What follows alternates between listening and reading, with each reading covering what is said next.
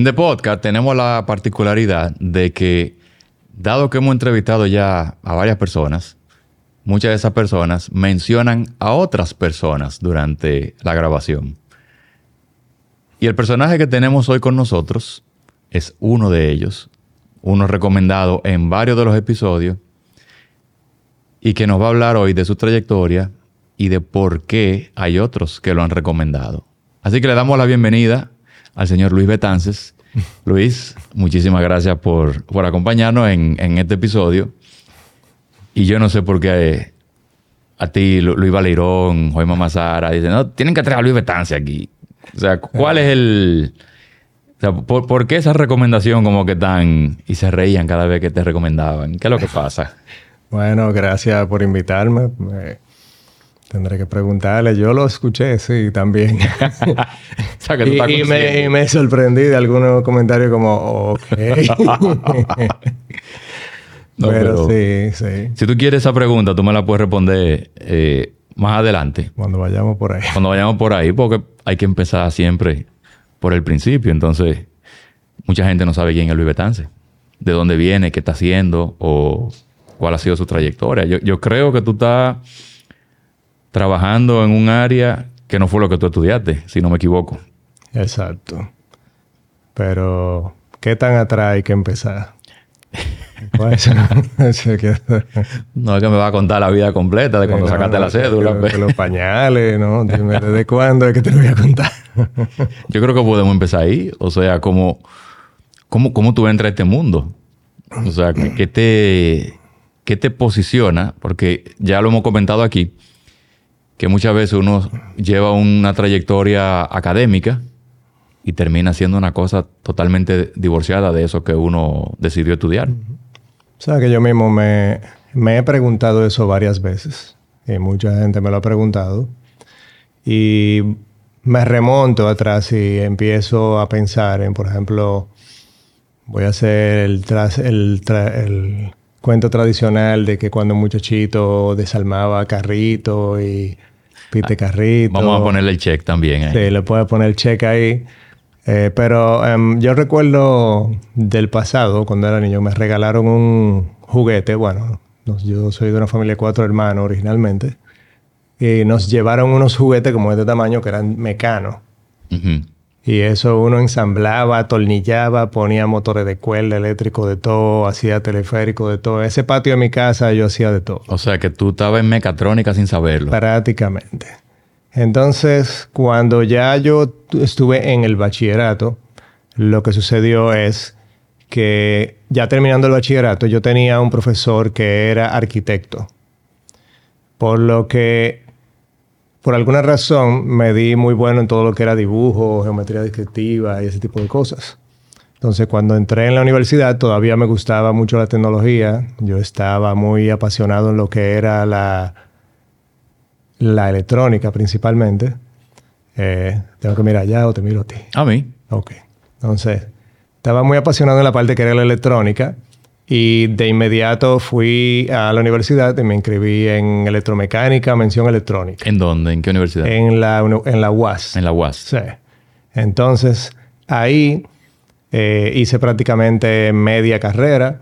Tuve entonces una pareja, eh, pero en cierto punto de la carrera, que fue más o menos como por mitad, tuve un encuentro con mi abuela. Mi abuela me dijo, ven acá, mi hijo, ¿y qué es lo que tú estás estudiando? Mi abuela era muy inteligente, muy sabia, en paz cáncer. Y ella me preguntó, ¿cómo y...?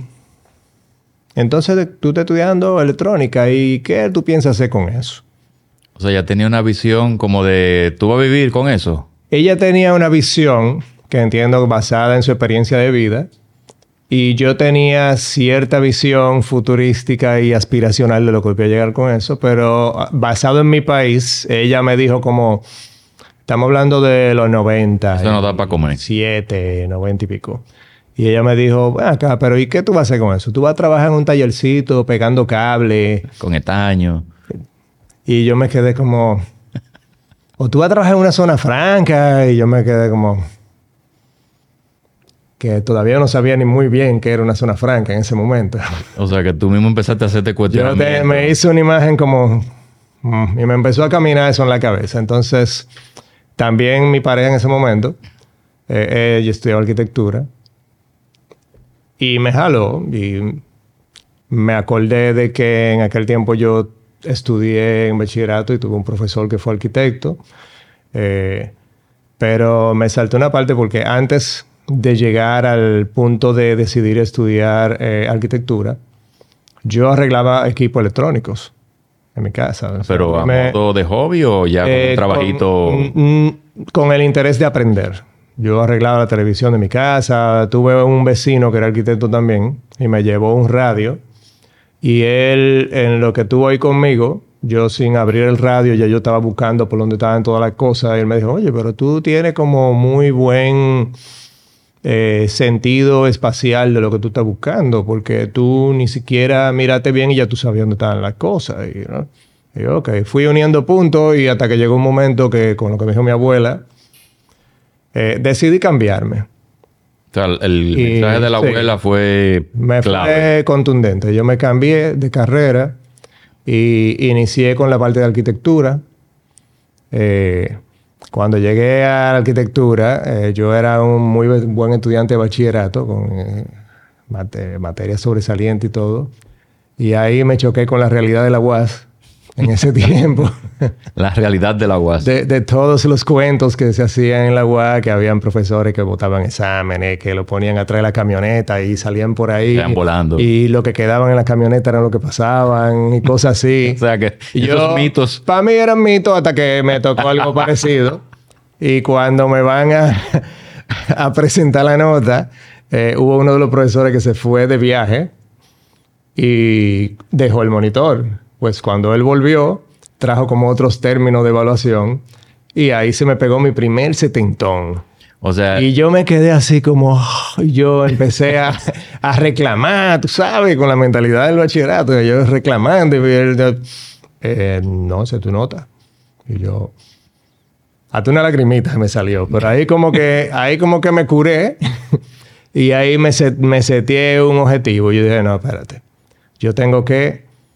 Porque en la UAS habían cier- ciertas situaciones, por ejemplo, como de horario y también de qué profesores tú seleccionabas.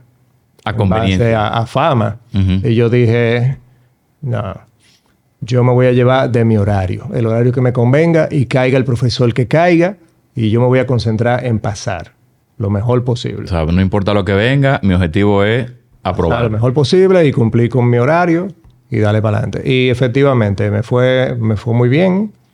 Eh, hubo unos setenta y pico que fueron muy orgullosos porque era materia que de, de un grupo enorme pasaban dos o tres. Y el 70 era. Y el 70 La- y pico, esa era la A de ese profesor.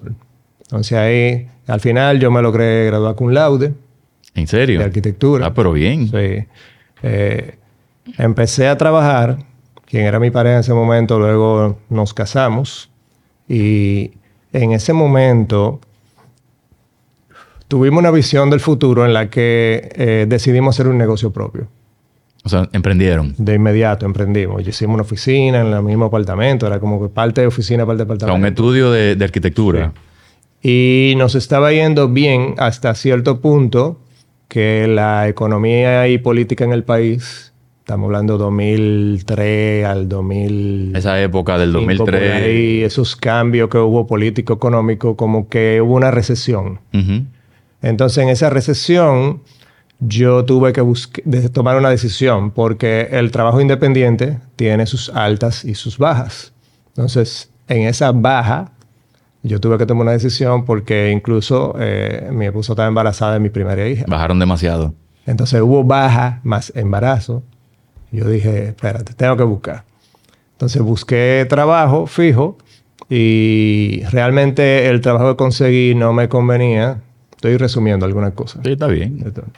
Eh, no me convenía mucho y de buena primera me llaman por teléfono y me dicen, sí, sí, lo estamos llamando de Cottrell Hammer. Y me empiezan a explicar yo, Vamos a un stop ahí. Espérate. sí, Porque ya tú eres el segundo que se sienta aquí que dice que lo llaman Dayton. Sí, déjame darte un preview. Dame el de, preview. De, de dónde ellos me consiguieron a mí. Así, random. No fue, bueno, yo no los busqué, pero yo había, como estaba buscando trabajo yo, yo puse mi currículum en varias plataformas Ah, ok. y en un momento que yo decidí, ah, lo borré de una plataforma, pero quedó mi perfil muy abreviado. Y parece que de ahí ellos lo cogieron y me llamaron. O sea que leyeron entre líneas. Ellos apenas aquí, sabían un poquito de mí y yo no sabía nada de ellos. ¿Quiénes son esta ¿qué gente? es esto? Ellos me llaman Cutler Hammer. Y yo me quedo como... Lo primero que me mente fue cortal y martillo. ¿Qué es esto? Y yo, y yo me pongo como, ok, ¿qué es lo que ustedes hacen? me empiezan a explicar y no, es que nosotros estamos en Jaina. Yo, ok, Jaina. Yo me imagino ahí el cálculo, Jaina, cuántos kilómetros, gasolina, subiendo. No, pss, yo no había ni pasado por Jaina. Yo ¿dónde? ¿Dónde queda Jaina? Chacho. Entonces yo agarro y seteamos una cita para, para la entrevista. Ajá. Pero antes de eso, eh, en el lugar que yo trabajaba, yo pedí mi permiso. Fui a la cita. Eh, y en esa cita me encuentro eh, ya con... Voy allá, pero en el camino, en lo que voy llegando a, a Eaton, voy viendo el panorama. Yo fui en un taxi. O sea, a nivel, tú dices, Eh, Déjame en un taxi. Industrial. Y voy, y voy viendo como la distancia yo. o sea, tú estabas claro que ese taxi te iba Y yo, pero ¿y para dónde que me está llevando? a cobrar. Yo, wow. Y después que llegamos allá, entramos al parque, yo, bueno, yo, yo ya tenía mi- mis bajas expectativas. Yo, ya yo estaba como, ya vamos a hacerlo por cumplir, ya. Estamos aquí, hay que responder. Ya estamos aquí. Y llego, eh, veo el ambiente, eh, estamos hablando de una multinacional, yo me quedé como, ok, nunca había visto ese ambiente, empiezo a mirar, a ver, a O conocer. sea, era la primera vez que tú veías algo similar Exacto. en tu vida. De cómo era ese... Ese Cuando, hablamos del ambiente, no estamos hablando solamente del ambiente laboral, sino de cómo son las zonas francas, las multinacionales por dentro, la estructura, la decoración, no sé, ese tipo de cosas. Sí, la oficina, la- el tipo de persona. Entonces, ahí eh, me entrevisté con quien iba a ser el jefe en ese momento, que era Ros Borona, en paz de cáncer. El difunto Ross. Eh, tuve ahí Sandy Jiménez y... Mira, Sandy, tercera vez que lo mencionan. ¿Qué tenemos que hacer para traer a Sandy? Tú tendrías que coordinar algún momento que él venga a República Dominicana y, y- y tomarlo con pinza ahí, porque él es, él es bien escurridizo, pero... Bueno, lo vamos a lograr. Hemos, tra- Sí. hemos traído gente clave. Pero, pero es, es lograble, es lograble. Y, y creo que con el material que se ha generado aquí, se, se- se eh, entusiasma. yo creo que él pudiera entusiasmarse. vamos a traer a Sandy, está bien. Entonces, eh, ya cuando yo llegué, eh, me entero que se estaba formando un equipo de diseño, amplia- ampliando capacidades. Habían altas expectativas. Ya habían dos personas contratadas antes de mí, pero que habían sido contratados ese mismo año. Estamos hablando del 2005. Y ya estaban contratados José Molinó y Haisel Nova. Muy conocidos los dos. Y yo entré, eh, nos presentaron ahí. eh, y cuando también estuvo Iván Mora, ya actualmente ya se desempeña en otra área de la empresa, pero en ese momento que nos presentaron me hablan de las expectativas de la compañía eh, y me, me hacen la típica prueba de la que te han hablado en todos los El mito. que han participado. El Eh, mito de todo el que pasó por y aquí. a mí me tocó un collar, que es lo que atrapa el, el cable con el terminal. Ajá. Y yo vengo de un mundo donde yo, que bueno, no te, no te comenté de esa parte de, de mi experiencia en CAD, pero mi experiencia en CAD inicia, y voy a hacer un, un- un back. Dale, dale. A volver para adelante otra vez. Pero yo empiezo, eh, como te comenté que aprendí mucho lo que era dibujo y geometría creativa en bachillerato, luego me moví a la universidad. ¿Tú hiciste un bachillerato normal o fue técnico? Eh, fue un bachillerato normal. Sí. Fue, terminé con ciencias matemáticas. ok. Entonces, cuando llego a la universidad y estoy ya en arquitectura que me cambié de carrera, llego a la parte de estructura. En estructura. Hasta ahí todo había sido a mano. Y me ponen una tarea en AutoCAD. Primero, yo no sabía AutoCAD. Segundo, yo no tenía computadora. y yo me quedo como...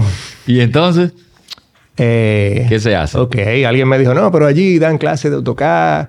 Y ok, y yo me enteré. Prácticamente entré a la universidad y después de la salida por este lado había un lugar que se llamaba Learning. Ujú. No existe ya. Pero era de un, unos compañeros ahí que se habían también en- embarcado y En empoderado y emprendieron en eso. Y tenían el negocito de dar clases y también imprimían y ploteaban. Y sucedió que en lo que yo, la necesidad me llevó, en lo que yo aprendía AutoCAD, luego de las clases yo hacía la tarea en las mismas computadoras de allá, Del, del- de los amigos del sí. emprendimiento. Donde me daban el curso. Yo me quedaba ahí. Acabó el curso, ¿qué? Vamos a hacer la tarea. Y seguía ahí. Entonces resulta que me di tan bueno que terminé dando clases ahí Con ellos. de AutoCAD con ellos. O sea, que te contrataron. Sí, ahí porque yo me veía y yo, y yo imprimía ahí mismo. Entonces yo iba mirando como, oh. Y ellos tenían como esa eh, logística como de, de velocidad. Entonces tú veías que, que uno hacía un plano con pared, ventana y todo soplado. Y entonces eh, la parte estructural yo logré pasar mi materia muy bien. Eh, luego mm, me puse como monitor en la universidad, di materias precisamente de, de geometría descriptiva y me pude comprar una laptop primero, que fue una ThinkPad 2 en ese tiempo. Sea, ya había Usada, computadora. usada, pero ya había computadora. Que eso es lo importante. Ya yo me la llevaba y ya yo por lo menos me podía independizar. Eh, porque en mi casa había una PC, pero no, no, no tenía... No cumplía los No tenía requerimientos. características. Yo la, yo la llegué a usar y llegué a instalar el programa. Pero ahí se Pero pasaban... Lento. Ahí se pasaban ciertas, ciertas situaciones. Pero yo tenía un UPS y cuando eh, teníamos trabajo que hacer, a veces se iba la luz y ya yo tenía todo programado que se iba la luz y yo de inmediato ponía a grabar y apagaba el monitor, que era cacón. De lo viejo. Ese consumía electricidad. Eso Y yo, pss, lo apagaba de una vez y tenía configurado que cuando terminaba de grabar salía el disco. Para que no se vaya a Y de quedar. ahí me iba para el instituto, ya sea a imprimir o a seguir trabajando. O sea, tú tenías todo un Ya yo procedimiento. tenía todo un, un procedimiento de trabajo ahí. O sea, un procedimiento de, de salida de emergencia. Trabajo slash supervivencia. Entonces, eso también me llevaba a que, por ejemplo, lo- la famosa historia de los renderizados que después te daban fatal error, Un pantallazo azul. pantallas azules, que tú lo dejabas y que te iba a acotar y al otro día lo iba a buscar Y y, no había nada. dead la computadora. Eh, frisada o con un fatal error. Todos pasamos por ahí. O sea, yo dejé de usar esa PC. Dijiste no. Y, seguí- y usé entonces al acto que conseguí. Y ahí logré avanzar. Entonces, en esa parte de CAD aprendí AutoCAD, aprendí arquitectural desktop, aprendí Photoshop, aprendí muchos otros programas. todo lo que te cruzara ahí. Y ahí todo, ya sea un cursito autodidacta, yo, yo lo instalaba y empezaba a, apoyar. Hay un detalle. O sea, estamos hablando de que no había YouTube. En esa época no, había redes. No, no. Todo era eh, o en un blog de esos de tutoriales o quién sabe cómo. Que muchas veces era texto y una fotico, una imagen. Mira, para lo de Photoshop, yo conseguí el instalador y me grabaron de que un profesor teaches Photoshop en un CD. Y de ahí fue que yo empecé a aprender Photoshop. Oye, entonces con eso, cuando yo llego ya a la compañía, yo vine con el background Ya tú venías básicamente con- de AutoCAD. Con tus habilidades Yo, adquiridas. sí, yo ya daba clase de AutoCAD. Yo estaba ya a un nivel, eh, te explico, de... Nosotros teníamos los niveles separados en 2D, 3D y, y 4D, que ella era como avan- súper avanzada. Súper avanzado. Pero yo te eso era que yo modelaba, yo renderizaba, yo hacía plano, yo hacía external references que vienen De todo. De todo. Lisp, todas esas todo, cosas. todo. Entonces empecé, cuando llegué, me ponen ese collar. Y digo, ok, yo lo que uso AutoCAD. Ah, sí, sí, toma AutoCAD. Yo. ¿Ellos te dieron opciones? ¿O tú decidiste inmediatamente AutoCAD como la Ellos opción? tenían AutoCAD. Eh, ellos no tenían otra cosa. Solamente En ese momento solo tenían AutoCAD, que yo recuerdo, porque la planta como tal hacía los layouts en. AutoCAD. Y el departamento estaba abriéndose. Y exacto, y apenas estaba empezando la capacidad de, de expandir la parte de drafting design. Entonces lo que me dicen es, ok, toma, ponte a trabajar con AutoCAD, te vamos a dar este- esta pieza, ¿Qué tiempo te dieron? hay que modelarla. Yo no recuerdo que me lo hayan dicho. ¿Qué tiempo? En ese tiempo todavía parece que las pruebas estaban también iniciando. Eso fue como... como toma. Entonces fue Troy enero, ahí todo el Eh, mundo. y, y para decirte, no había departamento realmente.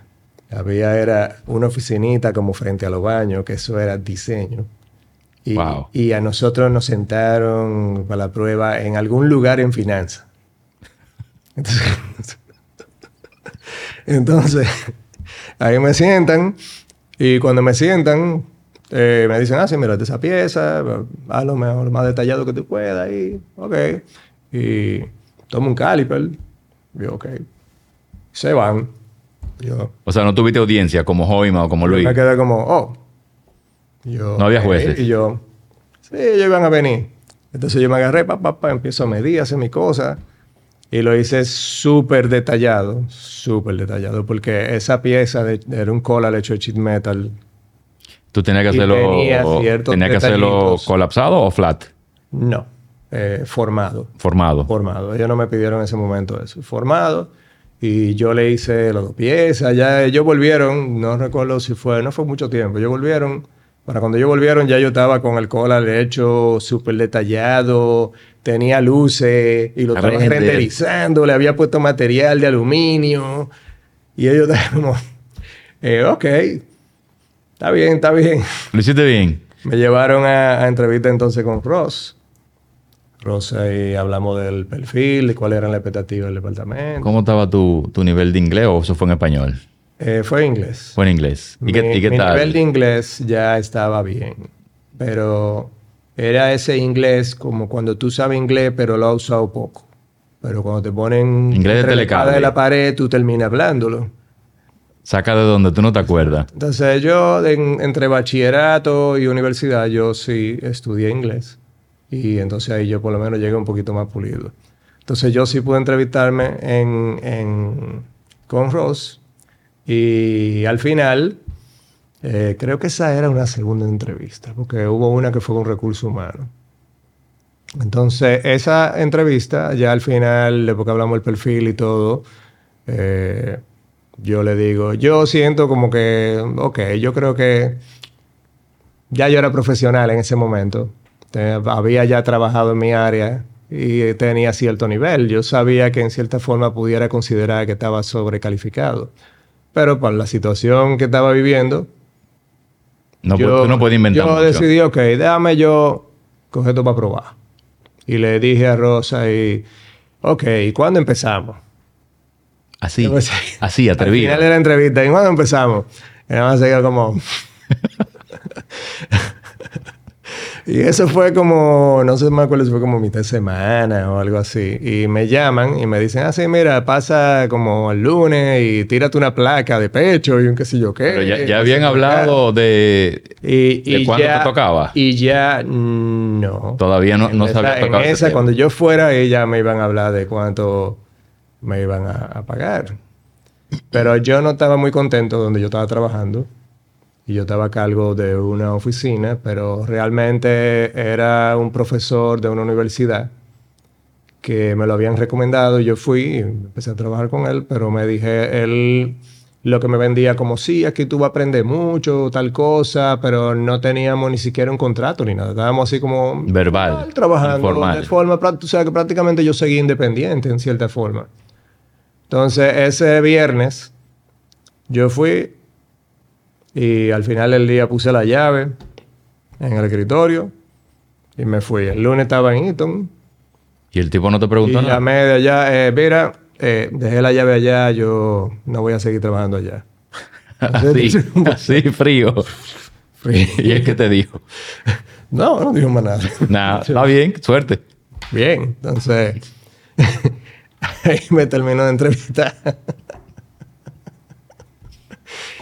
Eh, me venden muchas proyecciones y de todo, y el departamento, y- pero la posición empezaba hourly, No. por hora. ¿Y entonces? Y me quedé como... ¿Pensaste en ir a buscar la llave? Y yo... ¿Qué rayo? Dejé la llave. Entonces ahí acepté. ¿Ya no hay opción? Realmente el, el inicio era similar, un poquito más de lo que yo estaba ganando, así que dije, ok, vamos a arrancar. Hay mucha expectativa. Vamos a ver cómo llegamos. Muchas proyecciones. Mucha proyección. Entonces estábamos los tres. El, el triunvirato ahí empezando. Tú, Molino y Hazel. Yo, Molino y Heisel. Ajá. Y ese, ese grupito ahí, estábamos destinados y alineados mentalmente a resolver Todo lo que viniera. Lo que no supiéramos, lo estábamos mentalizados para resolver. Yo hablé con ellos y entre lo que hablamos nosotros, me dice el Molly un día, mira, aquí vamos a resolverlo todo. Si tú no te sabe algo, lo hablamos entre nosotros y lo averiguamos y lo hacemos. Y así Yo- lo hicieron con cada uno. Yo, ok. Y todos esos trabajos que empezaban a llegar, nosotros, mira, con una diligencia enorme le entrábamos. Proactivísimos estaban los y tres. lo terminábamos, sí. Eh, al principio, y como estaba expandiéndose el, el departamento, no había, o sea, nos sentaron en, en tres PC, en un espacio probablemente entre esa pared y donde estás tú. O sea, un mini cubículo. Estábamos los tres en finanzas, ahí, en un pedacito ahí, como, arranquen ahí. O sea, que tú oías la calculadora cuando le daban, que tiraban los rollitos. No, tú no tienes idea. a, a nosotros tres estábamos aquí y al lado había uno que trabajaba para facilidades. Él creo que está en España ahora. El apellido Campuzano. Ajá. Carlos Campuzano. Ese tipo molestaba, que eso no tenía madre. O sea, pero no so- o sea, ese ambiente ahí era muy jovial y había cierto bullying aceptable, llamemos así. Permisi- pe- permitido. Sí, había un bullying permisible y aceptable. Entonces, a veces ahí en ese pedacito se molestaba mucho. Había, también había uno de finanzas que se ponía a cantar canciones, no me acuerdo si era de Cristian Castro, ok, ahí adelante. Y todo, nosotros como, ok. Entonces,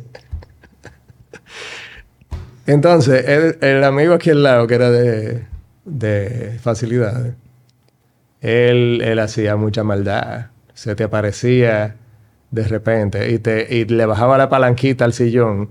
Y, que, chup, y tú bajabas como un, como un tiro para abajo de repente. Él te, y él te voceaba al lado y que ¡suash! Y tú te quedamos, pero, pero, chacho. er-". O sea, que era muy divertido. Y entre nosotros a veces yo estaba hablando por teléfono a veces. Y yo, aló, aló, pero habla más duro, que no se oye. Hasta que descubría que era que me habían puesto un tape en el teléfono, en el ya anda para el carajo, mira como... Y después el campusano agarró y Heisel tenía un mouse que era Bluetooth de lo viejo que tenían el, el, el aditamento que se pegaba al USB Ajá. y tenía un LED. Entonces tú veías que estaba prendido y movía su mouse ahí. Pues este sujeto agarró y recortó ese, eh, un, tape del mismo color del LED. Exacto, lo puso. Y lo recortó, mira, y lo puso ahí arriba. ¡wup! Le tapó el Le LED. tapó el LED con el tape y lo desconectó de atrás. Y ahí estaba ese hombre. Y nada. Nada. Pero era, era creativo. Y ahí estaba, mira, hasta que, hasta que lo miró muy bien el aparatico. Eso como, Analizó. Bárbaro, pero... Y de una vez sabía quién fue. No, de una vez. Pero ahí entre nosotros sí se relajaba mucho y eso era. eh, al menos sí había un ambiente entretenido. Estábamos enfocados en los resultados, pero había cierto entretenimiento ahí. Bueno, pues me- Entonces- me, imagino que eso te, te hizo Jaina divertido un tiempo. Sí, se hizo divertido. Pero ya, ya tú seguías pensando que Jaina eh, se encontraba lejos o ya, Eh, ya tú te habías acostumbrado. O todavía te, te tomaba tiempo asimilar. Bueno, si volvemos al momento en el que yo me lo encontré todo lejos y después tuve que volver para atrás. Claro, ellos después me dijeron, no, pero tú tienes beneficio, tienes comida, tienes transporte. De hecho, yo volví para atrás en un transporte de, De- una compañía que ah. llegaba cerca donde yo estaba. Y ahí lo vi un chin menos O frustrante. sea que ya Jaina se veía atractivo. Se veía como un chin más cerca, porque ya me estaban transportando. No, y al final en el transporte te echaba un sueñito y ya te olvidaba de que era tan, tan lejos. Y tú, tú te dormías y despertabas cuando llegaba, me imagino. Exacto. Entonces, eh, nosotros, cuando estábamos ahí, nos destacamos por eso que te dije, de que todos los trabajos que llegaban lo terminábamos de una vez y ya incluso creamos una expectativa. Eh, Antes que tú sigas, la pregunta que te hago es, bajo ese concepto, ¿tú entiendes que ustedes le subieron la barra y que de ahí en adelante vino un proceso de exigencia? Quizá. ahí realmente subimos la barra y como era una capacidad que estaba expandiéndose hacia acá, significa que esos recursos similares a nosotros Tenían que llegar estaban igual. allá. Todavía. Y todavía están hoy en día. O sea, que hay recursos de design y drafting de aquel lado, eh, en Estados Unidos. Pero nosotros le entramos tan duro a eso. O sea, ya para el que está en un sitio acomodado y que tiene sus tiempos de ejecución eh, acostumbrados, Calculado. eh, probablemente se toma más tiempo. Pero como nosotros entramos con un enfoque diferente, eh, probablemente lo que tomaba una semana, nosotros en dos días lo teníamos hecho. ¿Llegó algún ahí. momento en que ustedes hubieran terminado, que se quedaron, no sé, haciendo chistes con Campuzano? Es el detalle, que nosotros hacíamos los trabajos rápido y ya eso era un relajo de ahí para adelante. Entonces, a mí en una ocasión, desde que entré, me pusieron a hacer algunas cosas en AutoCAD. Me pusieron a hacer un kiosco redondo de microondas para ponerlo en la cafetería, un invento ahí de, de lo que era el gerente de OPEX o calidad en ese tiempo. O sea, nada que ver con... Eh, sí, ¿no? El Eso- trabajo. eso era en lo que llegaba mi usuario y todo eso. Búsquenle algo que hacer ahí Al rápido. final no lo hicieron. Después vino un otro invento y me dijeron, mira, ponte, ¿qué tal si tú te haces en 3D este breaker? Y yo, que yo en AutoCAD lo hice full. Un, un breaker completo, Breaker, entero. con todos los componentes. Y lo pusieron en exhibición en una pantalla en medio de la planta y push, exploded.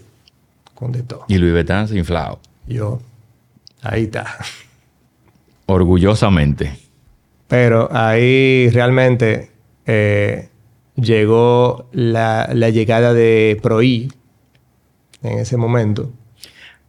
ProI 2001. ProI 2001, que tenía un vehículo deportivo adelante en la portada. Y que no tenía nada que ver esa portada cuando tú abrías y empezabas a trabajar. Que era totalmente. Bueno, hay una historia, hay una historia, porque yo, yo vengo del mundo de AutoCAD, yo he oído historias de AutoCAD, pero del AutoCAD que yo empecé fue del 2000 para adelante. El AutoCAD de que no se le veía nada y era todo por... Que era de OS. Era comando y bajando ventanita, yo no vi ese. Ahora, yo llegué a un punto en AutoCAD que yo me aprendí todos los comandos de teclado. Tú me podías poner la pantalla negra sin ninguna barra de comando. Yo me puedo, todavía hoy en día yo me puedo sentar frente al AutoCAD y yo arranco a trabajar A comando puro. 2D, 3D, sin barra. Entonces, cuando me trajeron Creo, instalaron en las máquinas y abrimos el Creo y Creo se quedó mirándonos a nosotros. Y nosotros Creo no. ProI. Digo, ProI en ese tiempo, ProI 2001. Él se quedó mirando a nosotros y nosotros a él porque era una pantalla. No enseñaba nada más. Como... Nosotros como que necesitamos un training de esto. Entonces ahí eh, la compañía, eh, claro, el equipo fue creciendo, eh, pero antes de eso llamamos, eh, digo, no mentira, primero pasó ese entrenamiento de, de ProI 2001 y luego fue como más creciendo. Después del entrenamiento de ProI 2001, que fue Rubén Lora, que lo contrataron para allá y Que él fue el que dio el training. y ya me enteré de, de cierto background de cómo De sucedió cómo, eso. cómo se dieron esos hechos. Y qué sucedió después de ahí en, en uno de los capítulos anteriores, porque esto parece una serie. Entonces, a nosotros, esto no era con laptop, esto era con PC. Teníamos unas PC como, como ese alto. Eran unos maquinones. Estaban en el piso y el CPU llegaba casi a la mesa. Sí, eran unos maquinones. Ahora eran buenas, sí. pero Eran buenas. Z, no sé cuánto. Eran Dell. Un monitor de eso había que cargarlo entre dos personas. Y el entrenamiento era en un salón adentro de la planta, que era de Lean. Y ahí entonces nosotros con carrito de laboratorio montamos todos los los CPU, monitores, teclados y fuimos, eh, llevamos todo, nos instalamos allá atrás. Y ahí tomamos entrenamiento, creo que era parte en la semana y era sábado también. Lo bueno que éramos abuelos y nos pagaban la hora extra. Por, por lo menos había un beneficio, ¿verdad? Exacto. Entonces íbamos ahí y tomábamos entrenamiento de Pro 2001. Eh, oye, Rubén tenía un dominio de eso increíble a nivel de matemático. O sea, él metía ecuaciones dentro de su comando y de todo. Un saludo a Rubén Lora. Un saludo a Rubén Lora por allá, sí. A Rubén Lora en Suecia. Sí. Entonces, aprendimos mucho ahí. Esa fue una primera etapa, nos entrenamos. Eh, pero el entrenamiento fue sobre ProI 2001. Todos sus comandos y todo. No 100% aplicado a lo que hacíamos. O sea, nos enseñaron la herramienta. Entonces, luego de que se terminó el training, le dijimos a Rubén, Rubén, pero todo eso está muy bien. Incluso hay unos comandos ahí que probablemente no lo usemos nunca porque son súper avanzados. Pero nosotros queremos que tú nos enseñes a hacer esto, esto, esto y esto. Entonces nosotros en ese tiempo, eh, yo estaba muy enfocado en lo que era muy realista. Y y le pedimos a él que nos enseñara a hacer los shunts, los, cables trenzados, con todos los detalles, eh, a, poner cable y todo eso en Pro 2001. Entonces él dijo, bueno, hay que plantearse otro entrenamiento y ya yo le voy a traer cosas más avanzadas. Le dijimos que anótate ahí también resorte y todo lo demás. y, y Vamos, a subir la complejidad. entonces sí. Entonces, él, el primer training él lo hizo con el ITLA. Salvino y, tuvimos un certificado del ITLA, ¿fue? Sí. En ese momento me acuerdo que como trabajamos todos en el ITLA, el entrenamiento se le contrata al ITLA. Exacto. Y Rubén como instructor. Entonces, luego de eso, hubo un tiempo después, algunos meses después creo que fue. Entonces volvimos con otro entrenamiento, pero ya él lo hizo como de forma independiente. Ya parece que él tenía una compañía de entrenamiento. Y entonces ahí sí, él dio el entrenamiento, pero aplicado con todo lo que nosotros le pedimos, orientado a los productos de Eaton. Ya vino focalizado. Ya estábamos focalizados. Entonces a partir de ahí eh, empezamos a trabajar en lo que era Pro 2001. Pro 2001 eh, tenía una interfase que era con ventanitas, Windows. O sea, tú le dabas a una, una opción, abría una ventanita. Después de eso otro drop down menu. Después del de potro. Una locura. Esto termina con una escalerita enorme. Y ellos sabían lo que habían hecho porque se inventaron entonces los lo map keys, que eran uno macro, para tú poder hacer todo eso como por el teclado. Entonces, yo como venía del mundo de AutoCAD y me había aprendido todos los atajos de teclado, yo empecé a tratar de emular. Lo mismo con ProI. Los comandos que yo me sabía, pero en, en ProI 2001. Y empecé entonces a crear los map keys, mis propios shortcuts. Y tú veías que cuando tú lo ejecutabas, Nada más salían toda la ventanita. Y se ejecutaba. Sí, eh, tírate un view ahí. Hazte tal cosa. Entonces, yo recuerdo como hoy que estábamos trabajando un proyecto y nosotros, eh, creo que se fueron Heisel y Morino, se fueron de viaje, yo me quedé solo. Y ellos me escribían para atrás, mira, que si yo qué, y seguíamos hablando. Y cuando ellos volvieron, nos llega un request, una requisición, una solicitud de un cambio. Y en el cambio resulta que aparece el, el nombre de un, de un producto completo.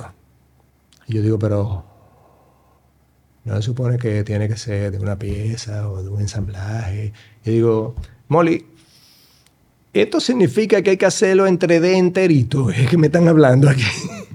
Traduce, por favor.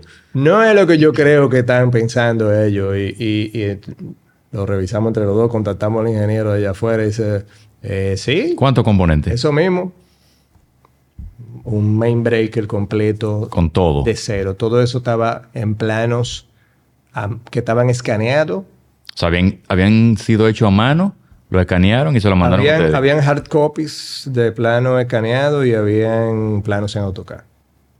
Un mix ahí. Un mix. Eh, la compañía había pasado, por lo que pude entender, por una migración que empezaron en plano escaneado, de lo cual tenían un backup físico de esos planos por allá. Si tú no entendías una parte, tú decías, eh, eh, escaneame el cuadrante A5 ahí, a ver qué era lo que tenía yo. Te lo mandaban escaneado otra vez. y fluía. Y seguíamos trabajando. Pero, muchachos. Entonces, el mole y yo nos dividimos el trabajo y arrancamos. Y cuando terminamos, todos lo juntamos. Chacho, salió el producto enterito en 3D con todos los planos y también se hizo el figureo en la planta. Te, volvieron a llevar la pantalla, Con el breaker ensamblándose solo ahí por etapa en Explode View y de todo. Que nada más hacían los operarios como, pero ahí se ensambla más rápido que en la línea.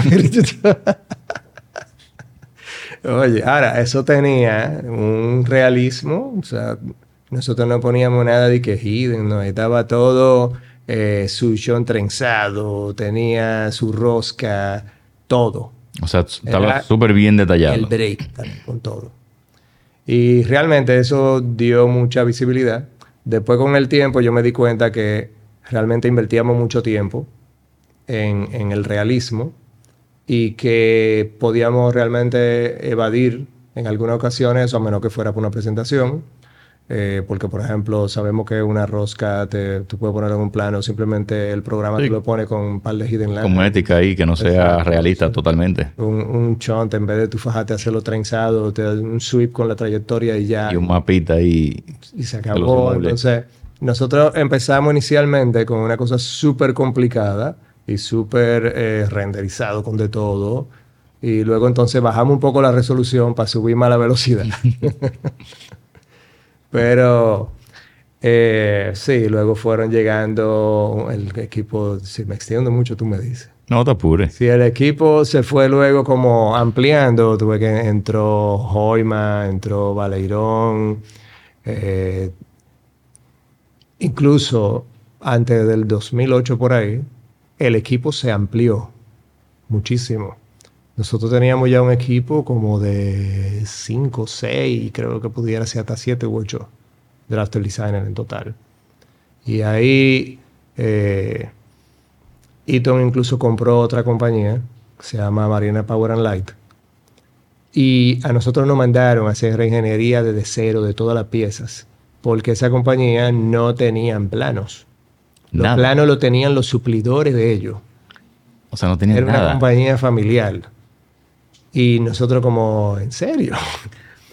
Entonces Eaton, cuando adquiere una compañía, ese tipo de cosas, por lo general se hacen los planos de todo. Se documenta todo inmediatamente. Nos mandaron seis cajas de té alto. ¿Llena de planos? De pieza. Bueno, de pieza, sí, porque plano no había. Sí, física. No, los planos los tenían los suplidores, pero no nos lo iban a dar. Entonces, pieza física y, y eran plásticos y sheet metal. Y entonces ahí se armó el equipo. Eh, en ese momento me designaron el champion de ese proyecto y yo logré manejar el equipo. El equipo estaban ahí y, y, sírvete si los quieres llamar luego aquí. Pero ahí estaba Luis Agramonte, Suyen, Cabral, Kimberly Martínez, Carolina Camejo, el mismo Valerón creo que se unió en algún momento. Ahí, no, hay nombre clave. Y, oye, eso era un equipo integrado. Yo tenía un spreadsheet del avance y hacíamos eh, reporte de eso. Y era midiendo todas las piezas. O sea, había que medir una por una. Con caliper, a medirla. Y las de una y vez. reingeniería y convertirlo en plano. Era, era una reingeniería. Incluso hubo una pieza que logramos que nos enviaran el, un step file. Y yo recuerdo que Agramonte estaba fajado con eso. Y había una geometría ahí que no había forma de, darle pie con bola. Y era que había algo en, la, en el, cuando se exportó el archivo, que esa geometría realmente no estaba bien generada. Y nosotros rompiéndonos la cabeza. Estaba defectuosa la Llegar a eso. Hasta que llegamos a la conclusión y dijimos, no, no, no. Oye, ponlo así ya, dale para allá.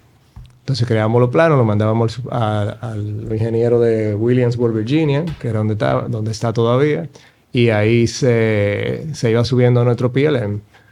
Nosotros, por lo menos yo he visto ya todos los PLM de... Todos habido y por haber. De, sí, desde que inició, yo creo que el primero era interno, no creo que haya sido algo comercial, porque había uno que era CMS y se vio una aplicación muy básica. Después pasamos a otro que era como Matrix One. Matrix One, sí. Y de Matrix One entonces a lo que ya fue, a lo que ya es Enovia. Enovia 2013 y después 2019. Y, y, de verdad que se ha progresado mucho, sí, en términos de lo que es Pro Cycle Management. Y... Si, si yo te preguntara sobre desempeño, sobre capacidad, sobre habilidad, sobre talento, en esa trayectoria que tú cuentas, ¿qué puede decir Luis Betance en ese sentido, o sea, de el talento que tenemos en, en nuestro país, en Latinoamérica en general. O sea, porque tú viste un departamento crecer, tú mismo creciste dentro de ese departamento, trae más personas, pero si te toca decir o evaluar esas habilidades y esas capacidades nuestras, ¿qué tú dirías? Yo creo que tenemos mucha capacidad porque también eh, lo que ocurría no era un asunto de capacidad, porque todo el personal que contratamos, nosotros teníamos una diversidad de software eh, por causa de los multiple sites, de todos los sitios que tenemos. Y, por ejemplo, en, Lincoln se usa eh, AutoCAD de Inventor.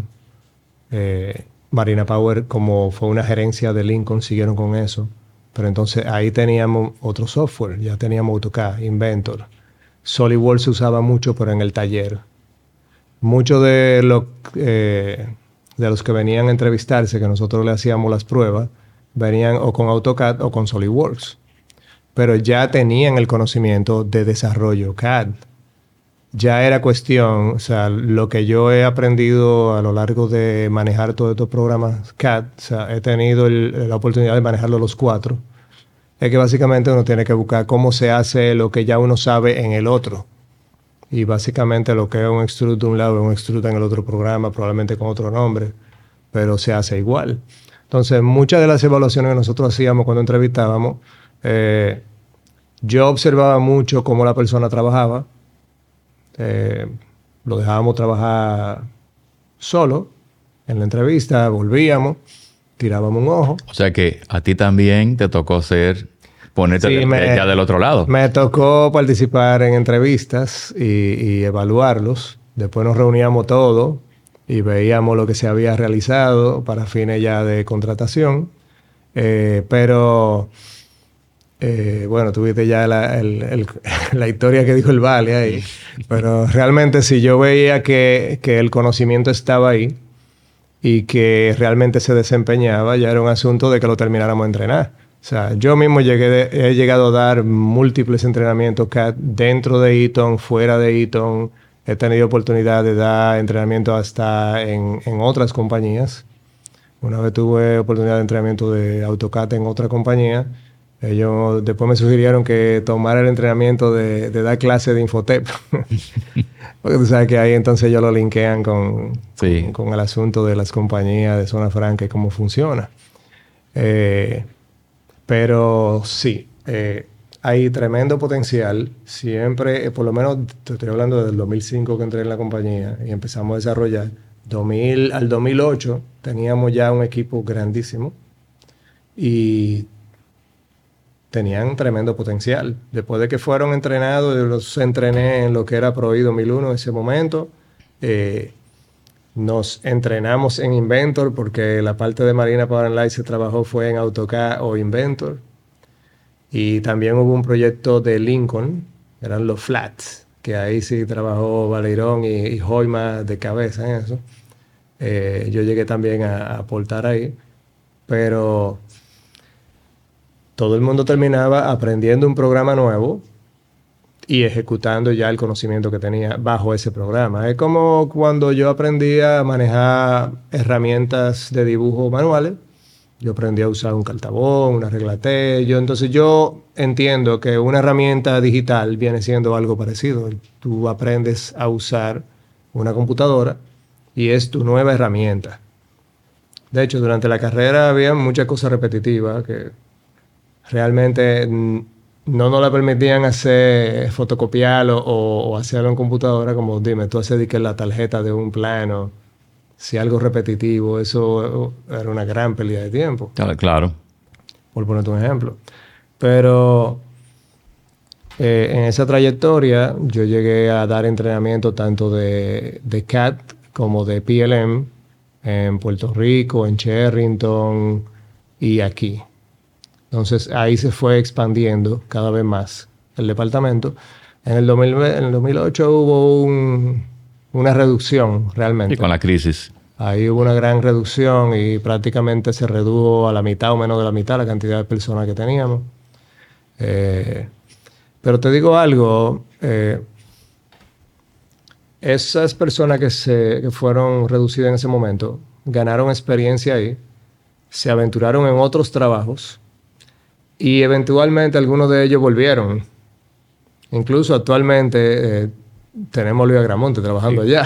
Luis me ha mandado ya un par de mensajes. Él dio una vuelta ahí grandísima y fue Él dio una, buena, una vuelta enorme. Y otros también llegaron a, trabajar allá. Eh, yo tuve, bueno, tuve la oportunidad en, cierto momento de que eh, tú fuiste a dar un entrenamiento allá, dos, de lo que era Simulation, simulation. Plastics. Y plástico, sí. Sí. En ese momento, luego de ese entrenamiento, nos embarcamos en, proyectos donde en, en, la medida que nosotros, fíjate que empezamos en drafting, pero en la medida que íbamos avanzando, ellos vieron y fueron subiendo los niveles de confiabilidad. Eh, también incursionamos en patentes y nos fueron cediendo proyectos. O más participación o a tomar liderazgo en el proyecto y fuimos avanzando bastante. que les dieron apertura a que ustedes participaran en muchas cosas más y cada vez más. Y también con equipos fuera del país donde teníamos mucha interacción. Por ejemplo, entonces nosotros model, yo modelaba y ejecutaba en ProI y simulaba en SolidWorld. Después me enteré que mi, mi contraparte en Cherrington modelaba y, y hacía todo en SolidWorld, pero simulaba en ProI. Y yo me quedé como... Entonces, ya tú sabes, todos estos sitios diferentes. Una locura. Era todo diferente. Entonces, en, teníamos, después arrancó un site en, la India donde hacían simulaciones. Y en ese proyecto llegamos hasta triangular todas las simulaciones. Yo hacía simulaciones aquí, las hacía mi compañero en Sherrington, lo hacían allá en la India. Y entonces empezábamos a ver discrepancias eh, comparadas con pruebas físicas y tomábamos decisiones. O le mejorábamos las simulaciones. Ya no, mira, tú estás haciendo esto, así, así, regáralo por allá, tal cosa. Eh, y oye, se hacían unos trabajos en equipo tremendo. O sea, la real colaboración había ahí. Sí. Mira, ¿por qué Luis Valeirón y Joy Mazara pidieron que entrevistáramos a Luis Betance? Como una solicitud así. ¿Cuál es el, eh, la razón o el mito detrás de... Eh, todo el mundo dice, hay que entrevistarlo. No mito, pero nosotros tuvimos un ambiente de trabajo, y tenemos todavía, un ambiente de trabajo muy ameno. Y trabajamos muy eficiente y muy rápido. Y sí, después de que estaba todo completo, era un relajo. hay, hay fotos inéditas mucha, por ahí. Mucha evidencia. Sí, hay mucha evidencia en fotos ahí que se no tiene madre.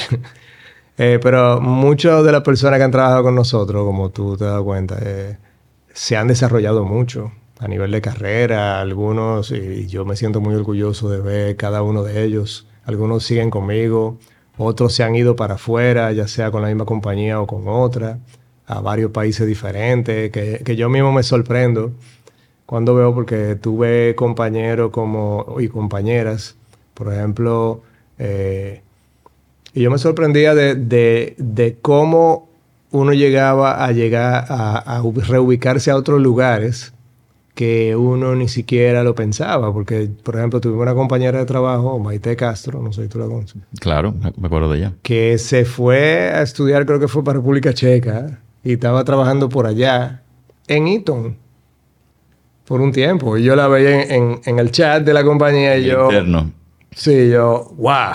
sea, que tú estás todavía aquí, pero allá. Pero allá. Igual con otros compañeros que se fueron a Canadá y otros Estados Unidos. Yo me quedé, wow, esto ya, ya este planeta es Se un chiquito. Sí. Y la verdad que para responder tu pregunta de quizá por qué me invitaron, porque realmente tenemos muchas historias inéditas de ese tipo. Eh, hubo muchos chistes, muchas anécdotas, muchos viajes que se dieron. Eh, ah, se armaban dúos. Por ejemplo, hubo dúo de trabajo Joima Vale. Yo iba, hacía mucho trabajo yo y el Molly, y a veces durábamos semanas o un mes trabajando fuera, volvíamos para atrás. Entonces ahí se volvían muchas historias. Había, por ejemplo, se armó una tradición que después tuvo sus cambios. Cada vez que uno viajaba traía chocolate. También cuando tú viajabas, tú trabajabas, obvio, pero después del trabajo, también tú te ibas a andar. Entonces ahí la amistad se reforzaba más entre nosotros, porque estábamos en otros países, nos íbamos eh, en- andando entre nosotros y, y nos unimos mucho como, como personas también. A mí también, mi familia fue creciendo también a través del tiempo. Yo actualmente tengo cuatro hijos y ellos me, me relajaban porque cada vez que yo tenía un hijo coincidía con una nueva posición y ellos decían, de que qué forma de celebrarlo tú tienes.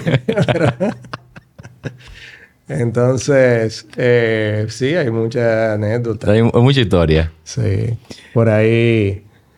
Y, y él mismo, por ejemplo, el Vale a veces suelta, suelta una foto ahí en los chats de, de esos tiempos que nos quedamos como bárbaros. ¿De dónde lo sacaste y, y eso? después vengo yo y salgo de que, mira, ven acá. Y, ¿Tú te acuerdas de eso? O sea, que tú lo devuelves. no, pero esa no se la mandé, no. Esa Ah, no. no lo llamamos. Ven acá, mira. Ven a verla aquí. Mira. Esa te la tenemos guardada ahí. Mira, un, un comentario, mensaje o recomendación a, a nuestra audiencia, al espectador. Eh, ya tú hablaste de que aquí hay capacidad, que aquí hay talento, que aquí hay potencial. Pero si tuviéramos que animar a, quién sabe, el próximo drafter que le toque trabajar contigo. Ahora que hay una oficina aquí en la ciudad, que hay, que la vimos la oficina, una oficina que está impresionante. Sí. Eh, pero, ¿qué mensaje tú le puedes dar a ese que quizás está estudiando una cosa y a lo mejor mañana arranca a trabajar contigo? Realmente estamos viviendo momentos muy interesantes. No solo a nivel de, de la compañía donde yo trabajo, sino a nivel del país y probablemente mundial. Pero a nivel del país yo veo y, me maravillo con el personal que va entrando. Porque, como tú sabes que yo tengo un background diferente, yo he adquirido conocimiento a través del tiempo, en la medida que he ido trabajando y preparándome y entrenándome. Pero yo veo estudiantes que entran con todo ese conocimiento ya por default que llegan y yo me quedo como, wow, y veo los proyectos que hacen en la universidad y yo me quedo impresionado. Y, realmente nosotros los recibimos con mucha expectativa de cómo ellos pueden aplicar todo este potencial en los productos que nosotros tenemos y siempre estamos diseñando nuevos productos que van a sustituir otros que son viejos. Y, y de verdad que tenemos grande expectativa con el personal que nos va llegando de, de las universidades. Como tú sabes, obviamente tenemos un- una universidad justo enfrente, Ujú. la que tiene, la compañía tiene convenios, pero nos han llegado muy buenos recursos, contratados y entrevistados, de lo cual eh, yo los exhorto que sí que se acerquen a este tipo de compañías, porque de verdad que hay un crecimiento enorme y un potencial que, que a nivel internacional se ve en este país. O sea, que de verdad yo lo recomiendo. En mi caso, te puedo decir que yo he visto personas que incluso, no solo yo, he visto personas en otras áreas que han incursionado trabajando con nosotros. He visto gente de informática que terminan trabajando en, automata- en automatización. Entonces, es como slightly, como un poquito diferente a lo que estudiaron, pero sobre el tiempo terminan aprendiendo de mecatrónica y de todo y, y lo aplican y han crecido en posiciones allá. Eh, así que te puedo decir que una de las grandes experiencias que yo he ganado, y si dejar algún mensaje, es que realmente hay que ser resiliente con los cambios. Fíjate que yo a través del tiempo he pasado por, por diría que, tres cambios. Porque yo inicié estudiando una carrera, ingeniería electromecánica, mención electrónica. Tomé muchísimo curso hasta de infotec, de electrónica. Me apuntaron hasta en la Enfield School, de todo. que era por correo. y después de eso, después de todo ese empuje, me cambié a arquitectura. Después de arquitectura, resulta que eh, trabajo en esa área, pero entro en una compañía que tiene que ver más con lo primero que estaba estudiando. O sea, que al final caíste donde tú iniciaste. Y yo me quedo como, rayos, mejor me hubiera seguido allá. Pero fíjate que yo entré pensándolo como un trabajo temporal realmente. Sí, porque el, destino y, tú no, no, se habían comunicado todavía. No, no, eso estábamos así. Entonces, yo realmente me fue gustando lo que fui haciendo y me quedé ahí. También vi expectativas de crecimiento e incluso hasta de relocalización que tenían compañeros y eso también eh, me, trajo, me atrajo a quedarme ahí. Pero lo que quería decir en términos de quizá un mensaje a la audiencia es que el ser resilientes y abrir las puertas a cambios, incluso a cambio de carrera, es muy bueno porque tú puedes seguir creciendo. O sea, a veces uno lo ve como un retraso, probablemente al inicio, pero al final uno ve los frutos. Por ejemplo, yo, hay mucha gente que me pregunta, ¿cómo rayo tú eres specialist engineer si tú no eres ingeniero? no, siempre hay que tener un título. Yo le dije, bueno, pero es que yo tengo más tiempo trabajando en esto que lo que estudié en la universidad, entonces. Pero fíjate que esos cambios, eh, el ser resiliente, aceptarlos y eh, dar el empuje y siempre lo mejor hacia adelante ha sido la mejor herramienta. Y he visto que también ha hecho eco en recomendaciones de otras personas. Que el tú dar el empuje, el deseo de hacer el trabajo bien y diligente, eh, realmente tiene sus frutos. Te voy a hacer una pregunta final ya de salida. ¿Tú sigues videos de YouTube, podcast? ¿O esta sería como que... si eres follower solamente de, de eh, algún canal de YouTube o de algún podcast en particular aparte de, de, lo que tengo que darle seguimiento de los hijos míos. Eh, bueno, ya, si tú sigues lo de tus hijos, tú sabes cómo despedir el programa, entonces. Eh, de que ahí era que tú querías llegar. Ahí es que yo quiero llegar. despide, porfa. Y muchas gracias por haber estado con nosotros. Un honor de eh, verdad tenerte aquí. Y te dejo en la fase de decir los tres puntos principales de despedida. Oye, yo tuve que darle para atrás los videos de, de los demás para acordarme Pero sí, muchas gracias por la invitación. Eh, realmente, eh, de, de, todo lo que pude contar, sé que hay muchas historias, pero espero que haya sido de provecho para todos. Y le dan like, se suscriben y le dan a la campanita. Gracias, Luis. Muchísimas, de verdad por haber estado con nosotros y tremendas historias. Siempre, un placer. Nos vemos en la próxima.